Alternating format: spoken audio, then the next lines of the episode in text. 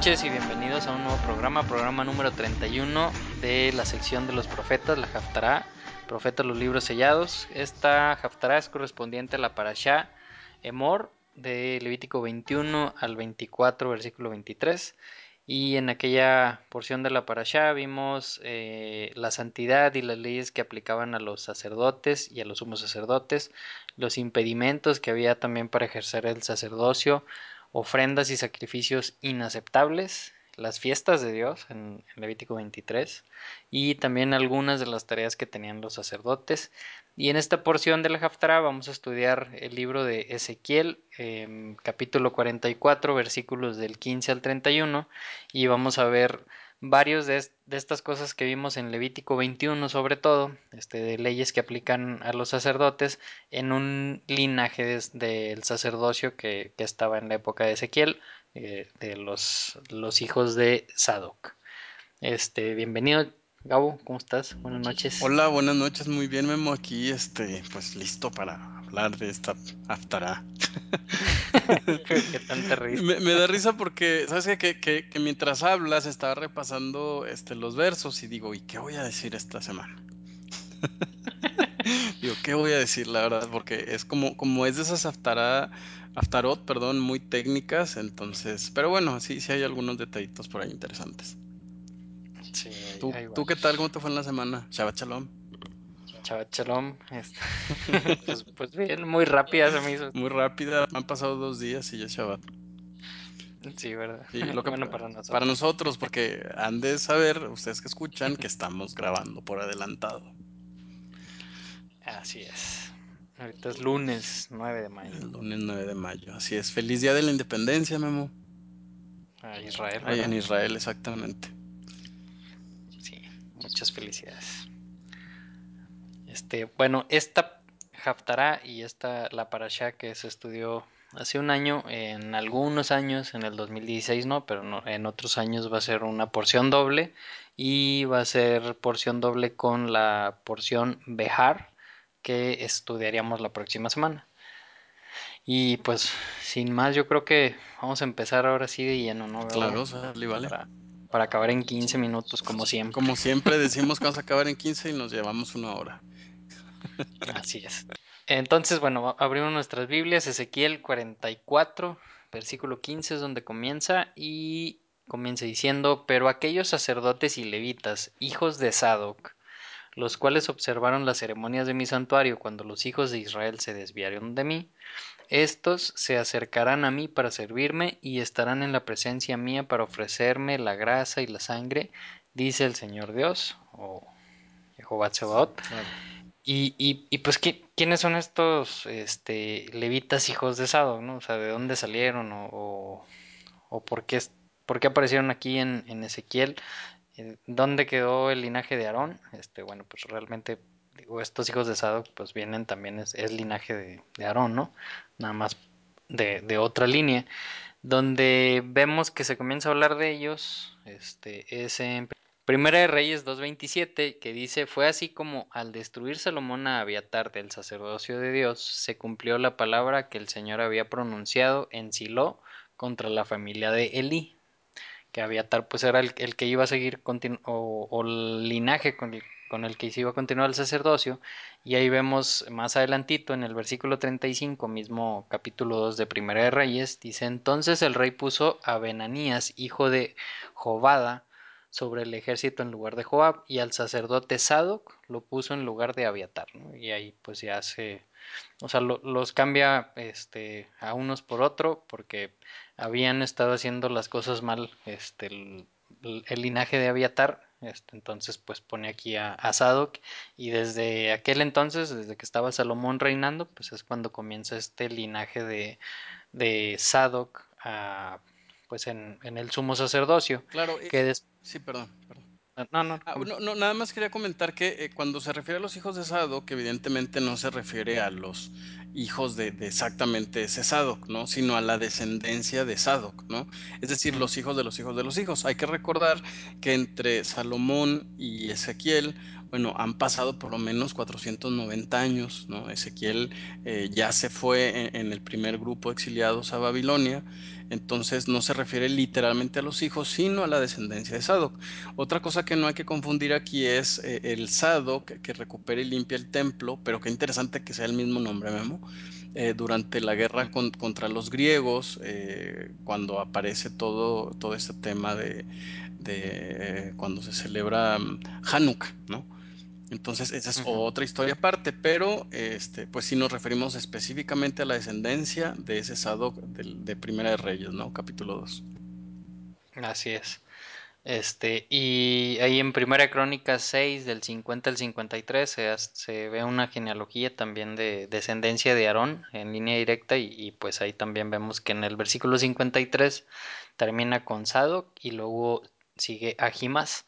Entonces digo, vemos que no es que, que se haya este, reemplazado el sacerdocio, este, que, que dijéramos, ¿no? Pues en la Torah dice que es linaje de, de Aarón el- los que van a ser sacerdotes y sumos sacerdotes, y aquí agarró Salomón y, y los desplazó y, y metió a, no sé, a los primos de los amigos, Claro. Sino era, es, es Sadoc, es linaje de Aarón también, este, entonces no, no se está quebrantando realmente, pues nada, ¿no? Aquí de la Torah. Ahora, otra cosa sería in- interesante, ¿por qué Dios está recordando a los hijos de Sadoc, no? ¿No eran suficientes los sacerdotes que había en la época de Ezequiel, Memo? Pues sí, claro, claro Claro. ¿no? Entonces la, la pregunta es, entonces, es muy interesante este capítulo, es, es complejo de entender, eh, yo, yo invitaría a que la gente lea un capítulo antes o dos o tres más o menos, porque hay que recordar que, número uno, la profecía está ah, diciendo que a futuro, en un momento determinado, vendrán sacerdotes que realmente guarden las palabras de la Torah y que procuren purificarse a sí mismos. Si leemos en los capítulos anteriores, vamos a ver que los sacerdotes de la época de Ezequiel, eh, hacían cosas que, que el pueblo ni siquiera se imaginaba, Cualquier parecido con la realidad, créanme, no es mera coincidencia. Les voy a decir por qué. Se supone que en una visión eh, Ezequiel eh, está hablando con Dios y entonces eh, Hashem le dice a Ezequiel, te voy a llevar para que veas el mugrero que se hace dentro de mi santuario. Entonces dice que lo lleva en espíritu hasta el templo y entonces le dice, entra hacia las puertas interiores y entonces se encuentran a esos sacerdotes adorando figuras de reptiles y de animales que ellos mismos habían pintado en las paredes interiores del templo. Dice, ellos dicen, nadie se va a enterar de esto, Dios no nos va a escuchar. Dice, y, el colmo que, de lo que ve Ezequiel es que de pronto eh, dice, mira lo que van a hacer estos cuando amanece. Entonces eh, hay que recordar que las puertas del templo estaban eh, apuntaban hacia el oriente por donde sale el sol. Entonces al amanecer estos sacerdotes se inclinaban hacia el sol dándole la espalda a la menorá y al arca y a todo lo demás, ¿no? Entonces el celo de Dios es terrible en, los capítulos anteriores y por eso esta promesa tan importante de que en un futuro vendrán, vendrá un sacerdocio que eh, este sacerdocio va a venir purificado. Es bien importante, Memo, que, que entendamos, fíjate, el que no sabía qué iba a decir, bueno, este, es bien importante que recordemos este- esto que les acabo de decir, este tema, incluso cuando leamos el Nuevo Testamento, incluida la carta a los hebreos. Todo el tema de la carta a los hebreos es un nuevo sacerdocio que está por encima del sacerdocio levita. Tiene que ver directamente con Ezequiel 44. Ok, y aquí, si nos vamos un poquito más adelante, en Ezequiel 48, 11, está hablando sobre un lugar que, que se le iba a dar a, este, a este sacerdocio, a- la- al linaje de Sadoc. Dice, esta sección estará destinada a los sacerdotes consagrados descendientes de Sadoc, que cuando se descarrió el pueblo de Israel se encargaron de mi servicio y no se descarriaron como los levitas, ¿no? O sea, que es básicamente lo que estás diciendo ahorita, ¿no? Este, los levitas, el, el sacerdocio que estaba, se fue para otro lado, este, como, como dice, ¿no? Te tienes que ir por el centro, no te vayas ni a izquierda ni a derecha. Bueno, los levitas en ese entonces y el pueblo de Israel sí se fue a izquierda y sí se fue a derecha. Y este linaje de Sadoc fueron los que se mantuvieron, digamos, eh, por el camino en medio y por eso, pues Dios los, los está poniendo ahí en, en el sacerdocio en esa época. Así es. Y bien, el versículo 16 dice, y ellos entrarán en mi santuario y se llegarán a mi mesa para servirme y observar mis, ceremonias. Y así que entraren en las puertas del atrio interior, se vestirán de ropas de lino y no llevarán encima cosa de lana mientras ejercen su ministerio en las puertas del atrio interior y más adentro, ¿no? ¿De qué está hablando aquí? Pues básicamente del día de la expiación, ¿no?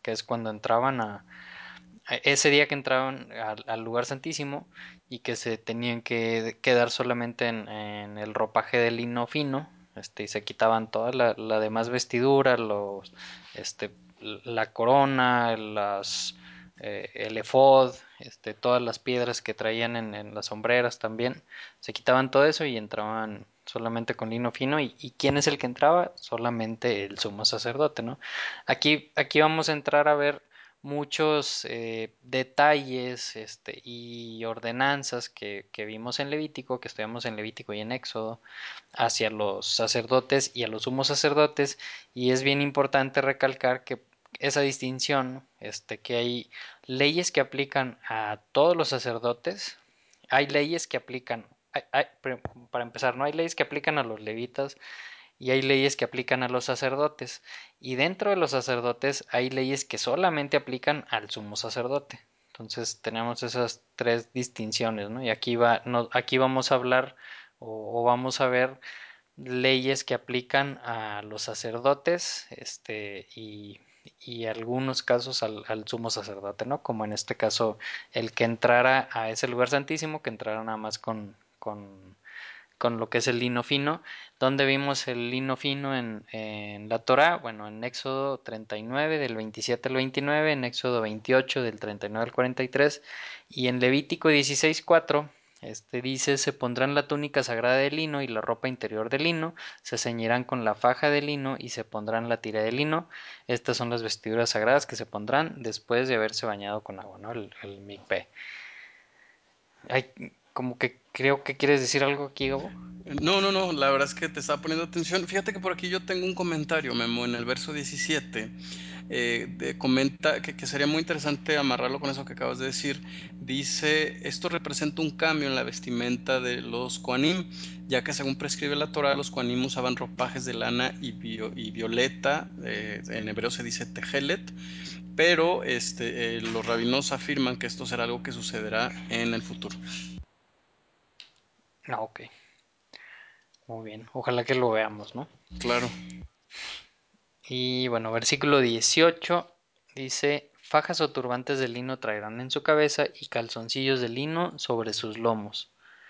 Y no se ceñirán apretadamente de modo que los excite el sudor. Ahí, ahí me gustaría ver cómo, cómo, dice tu versión, el versículo 18.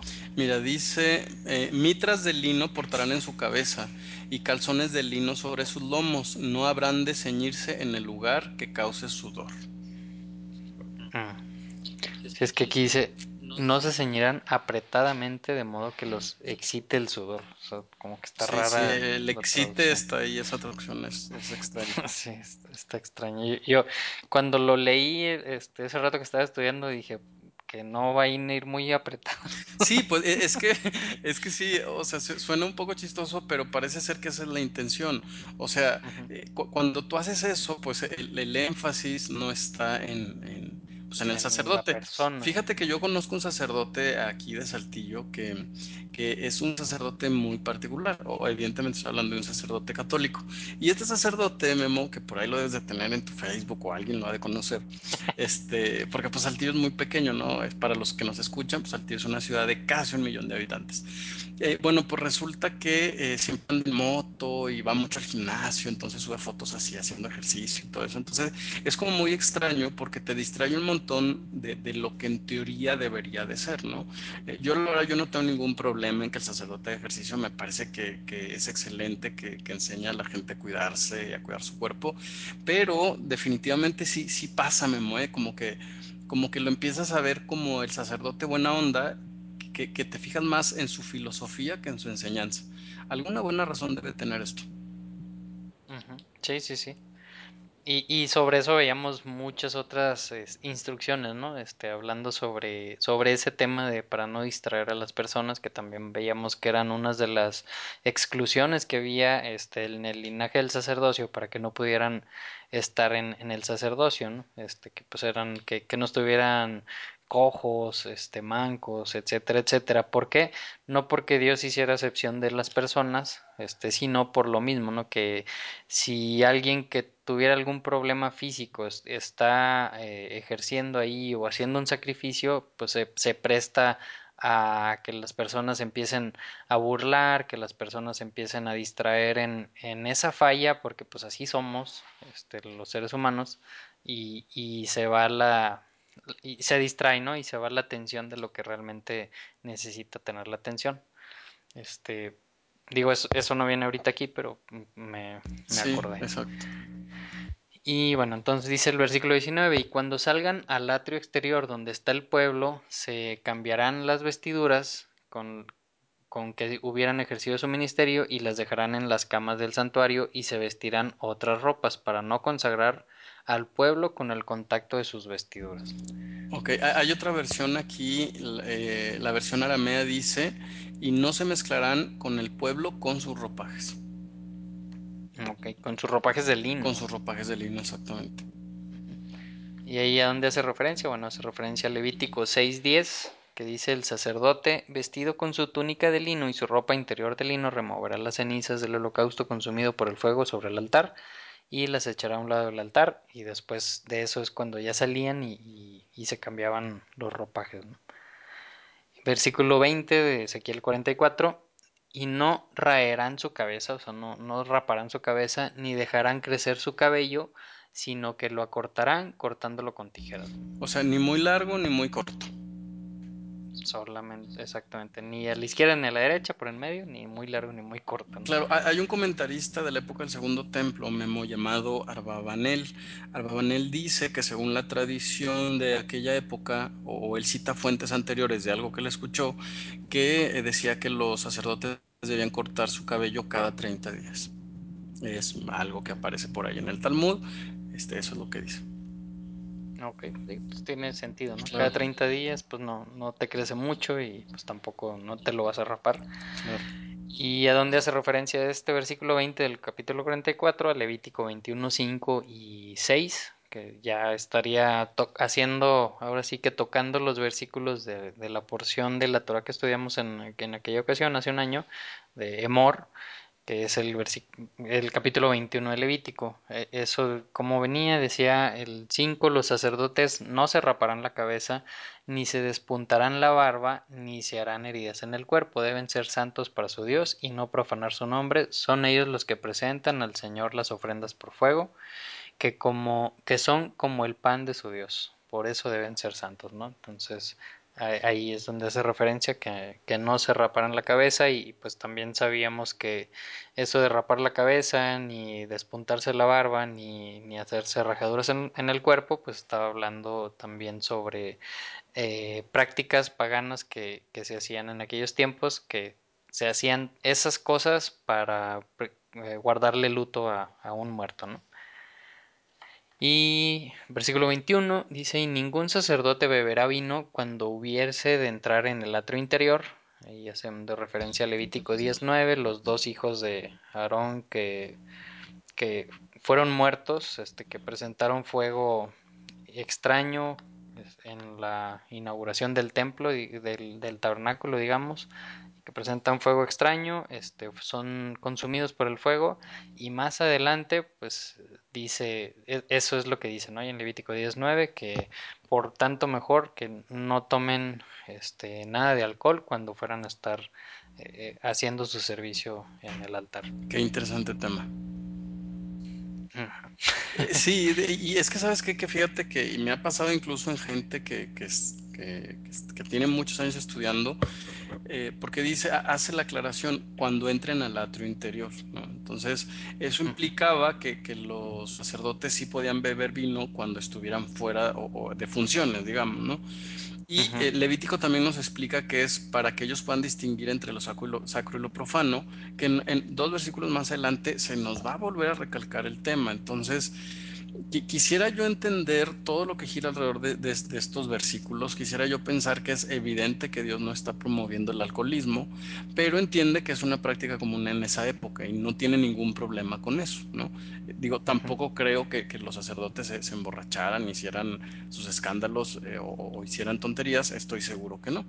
Pero, por supuesto que eh, lograr el equilibrio para el ser, el ser humano es, bueno, a veces muy difícil. Exacto, ¿no? Y, y ahí tú estás tocando el tema de con los sacerdotes, este, pero pues ahorita también, por ejemplo, en el cristianismo, este, claro. muchos enseñan que no, no, no puedes tomar nada porque pues ahí está escrito, ¿no? Que, que no hay que tomar nada. Y, y, vemos ese tema, está hablando sobre los sacerdotes. Y como dices, no, o sea, no, no estamos diciendo, pues, este, comamos y bebamos que, que mañana moriremos. moriremos, este, pero pero también no, no señalar este, a alguien que se tome una cerveza o se tome una copa de vino y decir. ¿Cómo, es posible que enseñan la Torah? Y pues, pues Me, no, Memo, no, ¿qué crees? no. Vimos a Elizabeth, supimos que estaba tomando vino. Un saludo a Elizabeth. ¿Cómo? Sí, sí me explico. Un saludo, Elizabeth. Ya sabes que te queremos un montón. Este, sí, yo creo que, que ese es el tema. Y, y, y, sobre todo, fíjate, si, entonces, ¿qué es, ¿cuál es la diferencia entre lo sacro y lo profano? Si no tiene que ver con el vino, Memo. ¿No? O sea, aquí es como Dios dice, no tomen vino cuando estén en servicio para, para que lo que estén enseñando sea acorde a lo que yo les estoy diciendo. Entonces, ¿qué, qué es, qué es lo sacro y lo profano? So, sobre todo en el contexto en el que lo está diciendo Ezequiel, ¿no? Y Dios, por supuesto. Entonces, sí, sí pues de, empezar a, a, hablar de más, ¿no? Enseñar cosas que pues... Claro, que de repente no la emoción te gana y pues dices, sí, también vamos a, no sé, a cualquier tontería.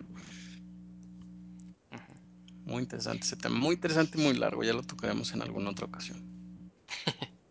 Con unos Entonces, vinos. Deja, déjame cierro mi vinito porque estamos ahorita no, enseñando. Hasta crees es lunes, Memo, es lunes. No. Ya lo sé.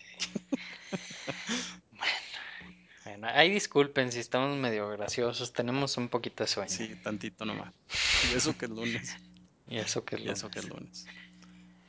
Bueno, versículo 22. Aquí viene un, un, un punto este, medio... Claro, difícil. Un poquito extraño, difícil.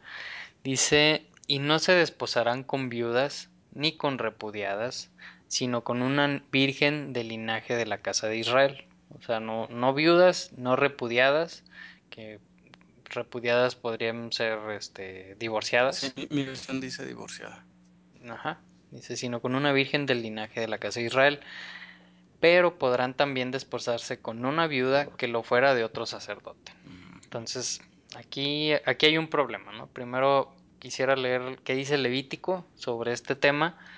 En Levítico, como dijimos, ¿no? Hay, hay dos, dos tipos de instrucciones, unas para los sacerdotes y una para el, para el sumo sacerdote.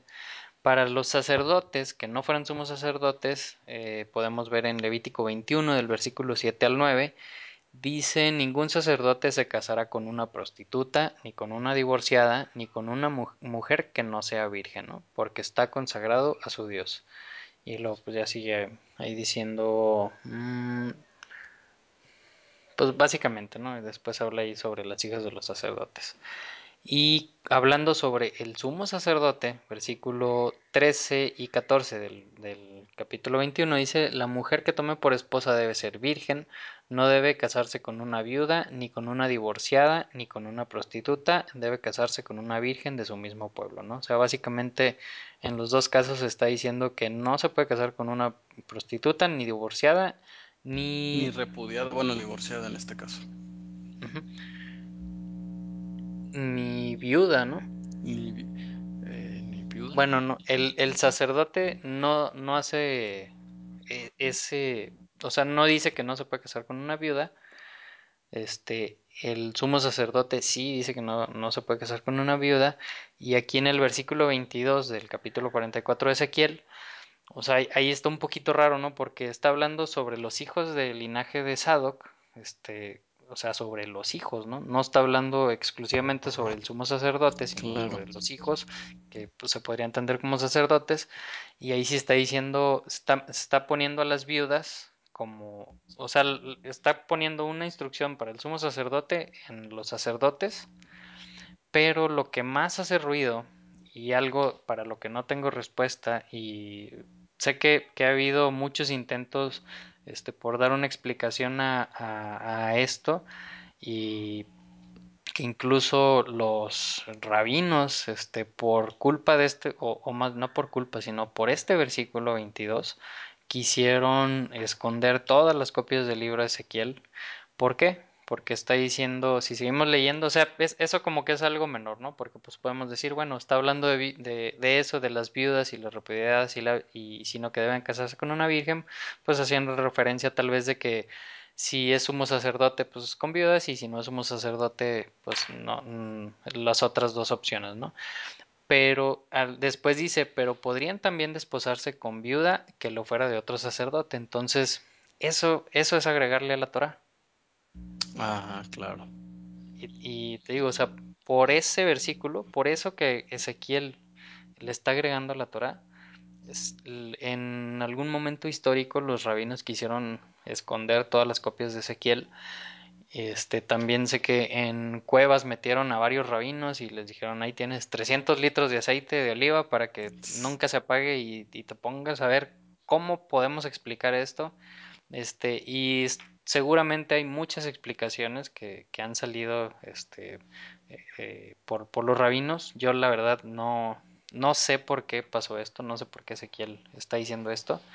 Este, y, y, yo con eso, con eso me quedo, o sea, no, no sé por qué, este, y espero que, que algún día me, me, sea revelado el por qué, este, pero pues sí, sí, sí es algo que me saca un poquito de... De, de balance. Y, y, e incluso en, en, otro sistema de interpretación, Memo, también esto puede ser un problema, ¿no?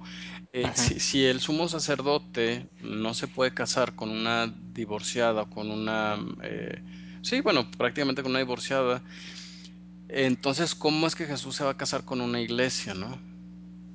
Si, si, al casarse con esa iglesia, bueno, vamos, aquellas personas, eh, si, usted es nuevo y nos acaba de escuchar, a lo mejor nos vamos a volver muy técnicos, pero la razón es muy sencilla. Eh, se supone que Dios es, se divorció, de hecho, a través de la carta de Oseas, de las diez tribus perdidas de Israel, pero entonces las va a retomar, ¿no? Y si es Jesús el que está retomando estas diez tribus perdidas, evidentemente Memo está hablando de diez tribus divorciadas, ¿no? Eso lo podemos ver de una manera muy clara en el libro de Oseas. Entonces, ¿cómo es posible? Y desde la Torah incluso ni siquiera necesitamos el comentario de Ezequiel, ¿no? Eh, ¿cómo, es uh -huh. que, ¿Cómo es que Dios va a, a, bueno, en este caso Yeshua va a volverse a casar con, con, con, estas diez tribus, ¿no? Y allá en Apocalipsis incluso les va a decir, eh, les va a llamar como, como si fueran vírgenes, ¿no? Dice, vi, vi entonces 144 mil que eran vírgenes y dices, ¿cómo? ¿No? Uh -huh. Sí. Sí, o sea. Son de esas preguntas difíciles. Sí. difíciles. Hay gente que me dice, oye, pero ¿qué preguntas puedes tener tú? No, si pues tengo un montón, ¿no? Una es esta, ¿no? Que digo, bueno, que, quisiera yo pensar, Memo, y es, es como que lo, lo, que he pensado en los últimos años, que, la Torah, como dice allá Pablo en la carta a los romanos, ¿no? En capítulo 3, 4, 5, por ahí, dice que, que, bueno, que la Torah vino para darnos cuenta del pecado que estaba en nosotros, pero que eh, una vez que, que, eh, él lo platica así como, cuando, dice, cuando no teníamos a Dios, pues adorábamos al palo y a la piedra, ¿no? Entonces viene la Torah y nos hace ver nuestro pecado. No, no por eso significa que la Torah sea mala, porque haya manifestado el pecado en nosotros, sino que al, al darnos a entender la Torah que, que, lo justo es que muramos por nuestros propios pecados, entonces despertó en nosotros la conciencia de querer guardar los mandamientos. Desde ese punto de vista, Pablo dice que es muy bueno, ¿no? Entonces, uh -huh. quisiera pensar que a lo que Pablo se refiere, Memo, con la Torah es que llegará el día en el que eh, la gente dirá, esto que estamos leyendo es justo, es correcto. Eso es santidad. Eso es lo que debemos hacer, pero nunca lo logramos. Cuando entendemos que, que, somos imperfectos y que hay nuestra naturaleza está en nosotros y nos dice, me resisto a guardar los mandamientos, pero luego aparece esa parte conciencia, ¿no? Que, que, nos dice, sí, pero quiero acercarme a Dios, ¿no? Es cuando nos damos cuenta que, que, entonces no nada más existe el concepto de justicia, ¿no? No nada más decimos esto es justo, ¿no? También hay una voz en el cielo que, que nos dice, ok, entonces ahora que ya entendiste lo que debías haber hecho, ahora sí te voy a disculpar para que puedas volver a tener acceso a través de, de, de, de regresar, ¿no? Entonces, no, quiero, lo, lo, que quiero decir y quisiera resumirlo es, no podemos entender el concepto de misericordia si primero no entendemos lo que es justicia. Sí. Me, me, parece ser que, que, al menos esa es la respuesta a la que yo he llegado. Me faltan muchos elementos, por supuesto, pero esa es mi posición. Muy bien, se respeta. no, te creo. No, no, pues sí, sí, sí, o sea, hay, hay cosas que pues, realmente, sí, ¿no? como sí, dices, que son difíciles no, de explicar. Son, son preguntas difíciles, son preguntas, este, muchas preguntas tenemos sin respuestas. Claro. Y, y, también yo creo que es este bueno de repente aceptar, oye, sabes que para esto no tengo una respuesta, prefiero no inventar. Claro. Este, y, y pedirle a Dios que si es su voluntad, este, Algún algún, día, día, me, me, me, diga qué o por dónde es, porque pues también to, no, no, pues no soy yo alguien tan tan bueno como para, que para Dios entender me hable, todo. para ¿no? que Dios me hable, ¿no? Entonces sí, sí, definitivamente. Pero y, y, además eso es lo que nos tiene aquí, ¿no, Memo? En la búsqueda constante de, de esas respuestas. Exacto, este, porque mucha gente a lo mejor puede ver este tipo de, de pues digamos, contradicciones, por ponerle una etiqueta eh, en la escritura y, y, y, debilitan tu fe, ¿no? Porque dices, no, pero es, es, que si hay esta contradicción, se me hace que algo, algo no está bien, este, se me hace que toda la Biblia no es cierta y, y o sea, puede, puede, llegar hasta ese punto, este, claro. pero ¿qué, qué pasa, eh, por ejemplo, en el judaísmo, este, o, en la cultura hebrea, que estas cosas son las que hacen fuerte a, a la cultura hebrea, ¿no? Porque le buscas, le buscas, le buscas, le buscas, te metes, te metes, te metes, te metes. Y a lo mejor al final ya ni e, eso que te hizo empezar a buscar y buscar y meterte, ya se te olvidó y ya empezaste a ver un chorro de cosas, de más cosas que te dejan mucha más enseñanza y, y, y, o sea, te dejan mucho más, este, digamos, alimento en tu cuerpo que, que eso con lo que empezaste a ver, ¿no?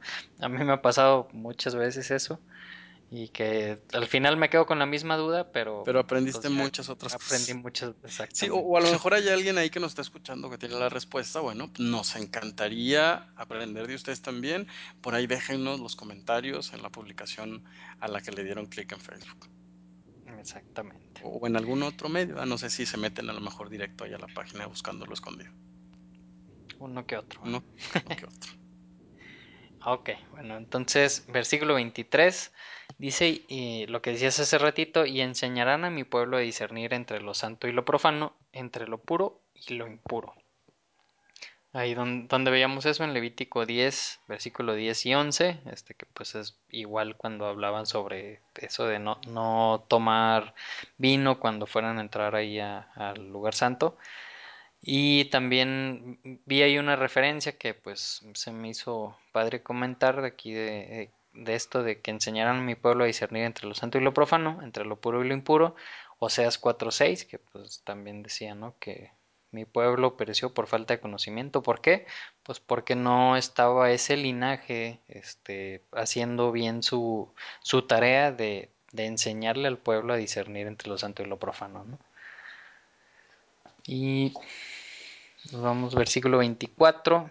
Dice, y cuando sobreviniera alguna controversia, estarán, eh, entrará, estarán en mis juicios y según ellos juzgarán, observarán mis leyes y mis preceptos en todas mis solemnidades y santificarán mis sábados. ¿no? O sea, estarán ahí festejando todas mis, mis fiestas, este, como las que acabamos de pasar y las que vienen, y santificarán mis sábados, este, y y está diciendo, ¿no? Cuando tuvieran algún problema muy grande que no sepan cómo resolverlo, dice, bueno, entonces van a acudir a ellos, que era otra de sus funciones, digamos, de los sacerdotes. Una era enseñar al pueblo a discernir entre lo santo y lo profano, y otra era esta, ¿no? De, hacer labores de jueces cuando hubiera algún problema, pues, pues, iba la gente con ellos, así como iba con Moisés primero y que eh, Yitro, su suegro, le dice, ¿sabes qué? Te vas a volver loco, no puedes este, estar de juez para toda esta gente, pues pon este jefes de decenas, de centenas y de millares. Este, bueno, de ahí viene eh, desde allá viene esto, ¿no? Entonces ahí en Deuteronomio 17 del versículo 8 al 13 nos, nos habla sobre esto, que el 8 empezaba diciendo si te enfrentas a casos demasiado difíciles de juzgar, como homicidios, pleitos, violencia y otros litigios que surgen en las ciudades, irás al lugar que el Señor tu Dios elija y lo pues ya sigue hablando, ¿no? Este que presentarás es, ese caso ante los sacerdotes levitas y este ante el juez y, y, que lo que decretaron los sacerdotes y los levitas, obviamente basados en la Torah, este pues lo tenías que aceptar, ¿no? Si, si te decían este que tú tenías la culpa, pues tenías que aceptar que tú habías tenido la culpa, ¿no? Este, ¿Hasta ahí algún comentario? No, no, eh, está claro. Ok. Versículo 25 dice, y no se acercarán a donde haya un cadáver a fin de que no de no quedar con eso contaminados, si no es que sean padres o madre, hijo o hija, hermano o hermana, que no hayan tenido marido y aún por estos contraerá alguna impureza legal. Este, y recordamos Levítico 21 del 1 al 6, que también ahí teníamos los, las leyes un poquito diferentes para los sacerdotes y los, y los sumos sacerdotes. Los sacerdotes decía que no podían ir a, a ningún funeral, este, excepto para, para estos que está mencionando aquí, este, padre, madre, hijo, hija, hermano o hermana, este, y la hermana que, que estuviera soltera este, para esas excepciones sí podían ir este, los sacerdotes a, un funeral, digamos, pero para un sumo sacerdote ni siquiera con su padre, con su madre, hijo, hija, este hermano, hermana, ni siquiera con ellos podía ir a, un funeral. Claro, Memo, no, no, sé si ahí has pensado en una aparente contradicción que hay entre este versículo y algún mensaje del que habla Jesús o Yeshua eh, en el Nuevo Testamento, ¿no? ¿Recuerdas aquella parábola que dice que iba un sumo sacerdote que vio a un samaritano y, y lo ve herido y pues piensa que está muerto? Entonces dice que sigue caminando, ¿no? Eh, eh, la explicación de esta parábola es que el sumo, eh, bueno, el sacerdote en general no debía impurificarse por un muerto. Entonces parece ser como, como que Jesús no está de acuerdo con esa interpretación, ¿no? Dice, oye, el sumo sacerdote, el, perdón, el sacerdote debió haberse detenido porque era más importante procurar el bien del samaritano, aunque fuera un no judío, que este, eso era más importante que ir al templo y servir, ¿no? Y luego vemos este tipo de versículos que como que nos dan a entender de que en algún momento eso va a ser respetado, ¿no? Entonces, ¿cuál puede ser la respuesta a esta aparente contradicción? Eh, si te fijas, Memo, parece ser que el capítulo que estamos leyendo tiene que ver con una época o describe una época en la que la identidad del israelita y del sacerdote y del Cohen y del sumo sacerdote es tan clara y ellos tienen tan claro exactamente en qué consiste la purificación a ese Dios verdadero, que, que sí, que sí, y que incluso no nada más ellos van a exagerar, se va a valer que ellos exageren, ¿no? Pero porque también implicaría que ellos van a cuidar también esa parte ética, ¿no? Por eso dice el 25, pero en ese caso, bueno, por un padre o por una madre, claro que, que, se les va a permitir que ellos vayan porque van a haberse purificado tanto en otros aspectos de su vida que a lo mejor les será permitido, ¿no? Entonces, habla de, de una época ideal también, este capítulo, eh, al menos en lo que yo percibo, y, este, y a lo mejor pudiera ser que de esa manera se resuelvan algún tipo de contradicciones como, como esta que te acabo de platicar.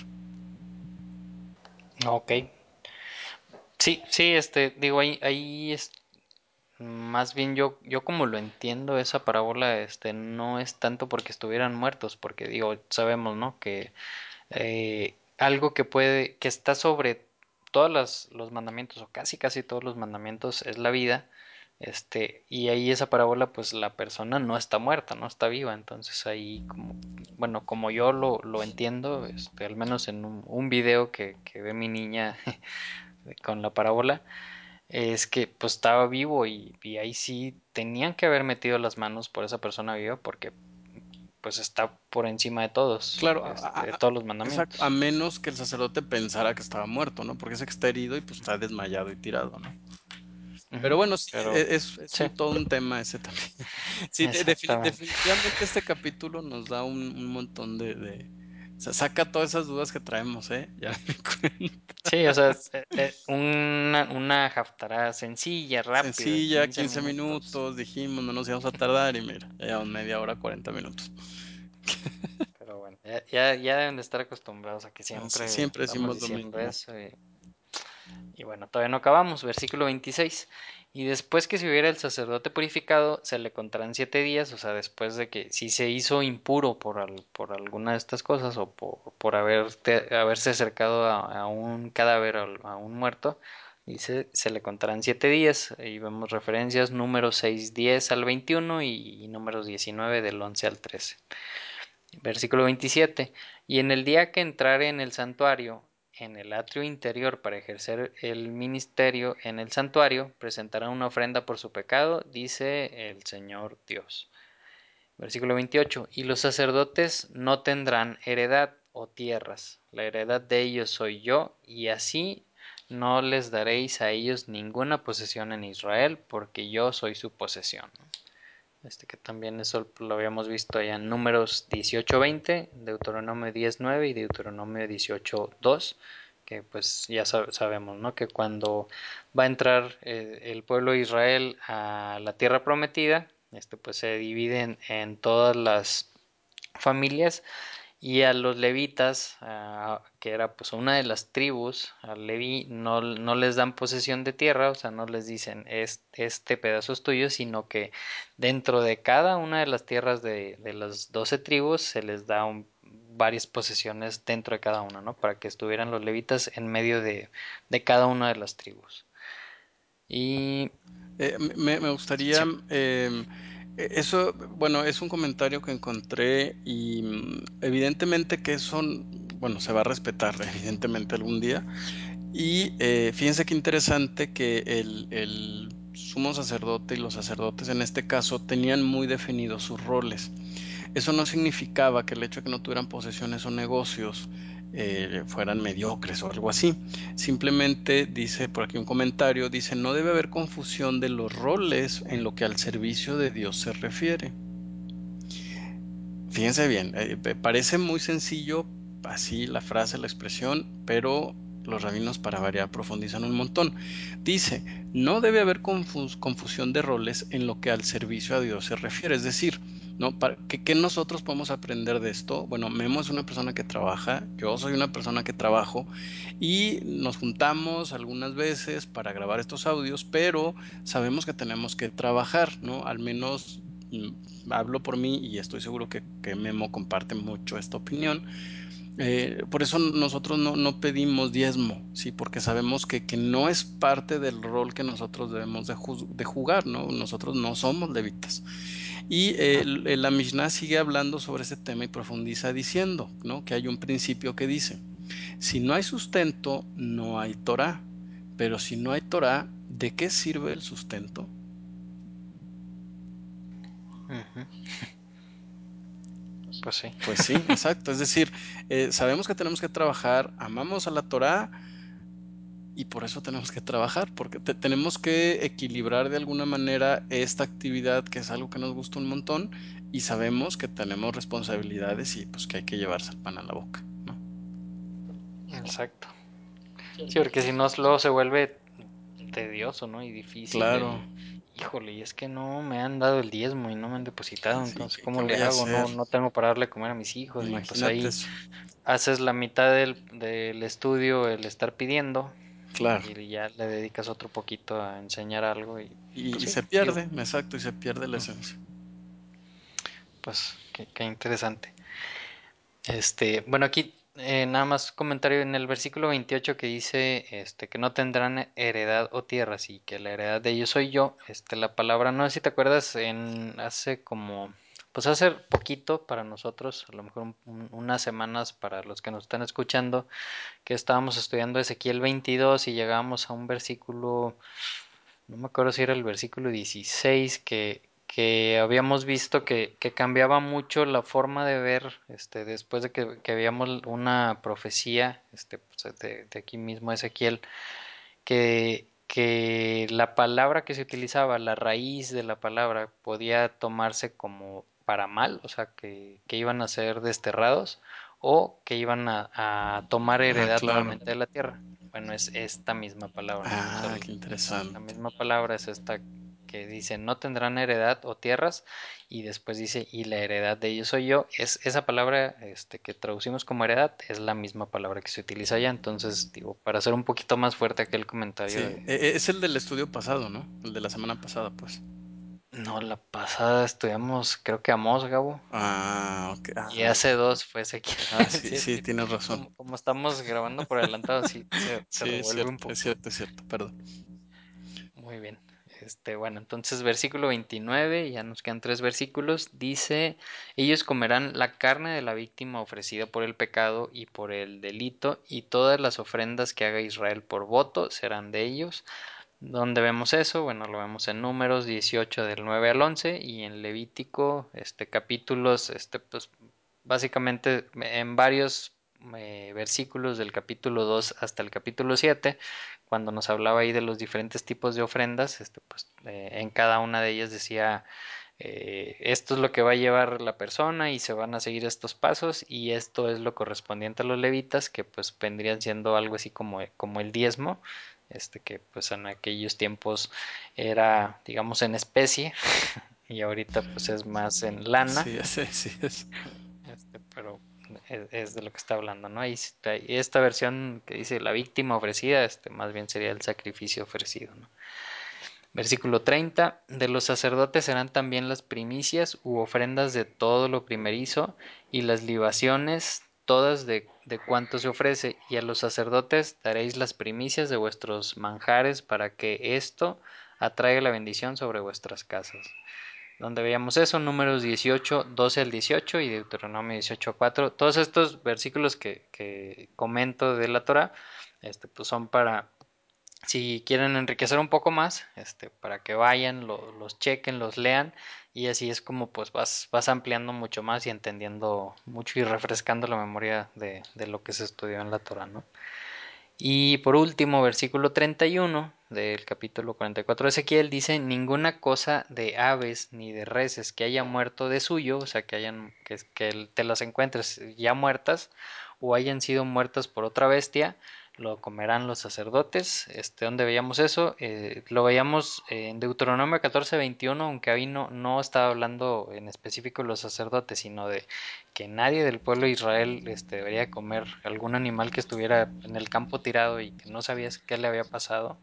Este, pero pues obviamente pues también se aplica a los sacerdotes, ¿no? Claro, fíjate que yo creo que e- ese, ese punto que acabas de tocar o esa aclaración, creo que es el centro memo del capítulo, ¿no? Eh, la prohibición no nada más es para los sacerdotes, sino para todo el pueblo. Sin embargo, el pueblo hace lo que ve de los sacerdotes, ¿no? El sacerdote es el primer ejemplo.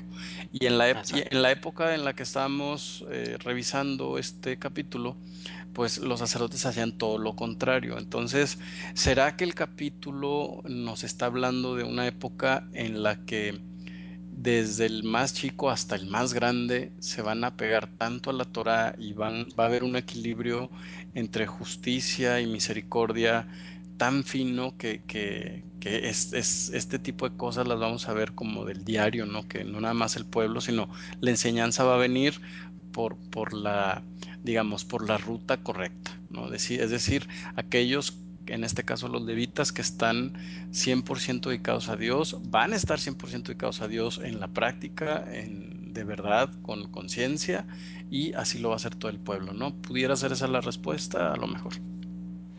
Híjole, imagínate esa época, No, pues el- el famoso nuevo pacto cuando todos tengamos grabada la Torah en el corazón claro, y que ya no necesitemos que un vecino, que un este, que alguien que que grabe audios. enseñando, sino que ya, ya lo voy a saber este, de antemano, como dices, no chicos, grandes, todos, y que todo esto es, es- que- o sea, que lo, que lo pudiéramos vivir, wow, ¿no? O Sí, sea, sería fantástico. no, no estar preguntándonos, pero ¿por qué habrá dicho aquí Ezequiel esto? Si no, pues ya lo vas a saber. Exactamente.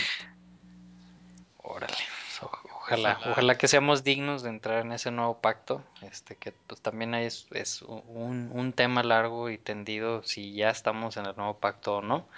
Este, a mí se me hace bien claro que todavía no. Este, muchas personas opinan lo contrario. Este, y pues cada quien tiene la razón, ¿no? como, como, dicen los rabinos. Exacto.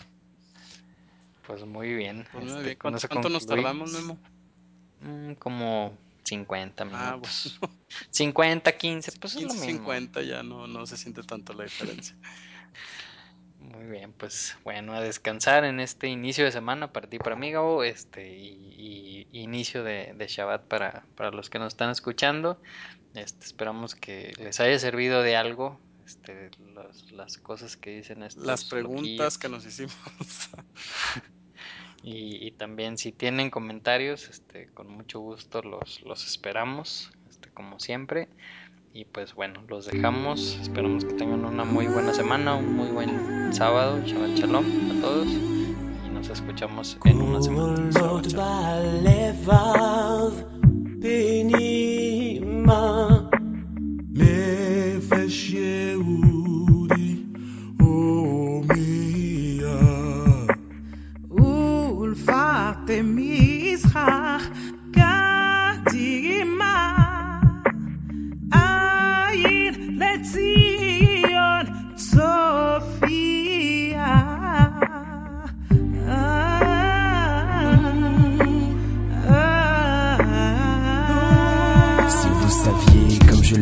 Comme elle me rend mon amour. Si vous saviez, comme je l'aide alors qu'elle me demande pas beaucoup. Si vous saviez, comme je pleure quand on déplace ses cailloux, vous sauriez ce que c'est que ne jamais se sentir à genoux. La force qu'elle me donne est comparable à sa douleur, harcelée de toutes parts, jalousée de toute heure. Elle a cessé de rester droite, n'a jamais cédé à la Elle a plié, si peu, elle s'est relevée, c'était à l'heure sans sous mes pieds est comparable au coton immergé dans sa mer. Mon corps retient pas son, son air m'a caressé quand j'ai prié. Ça sentait bon, les voix de mes aînés m'ont bercé.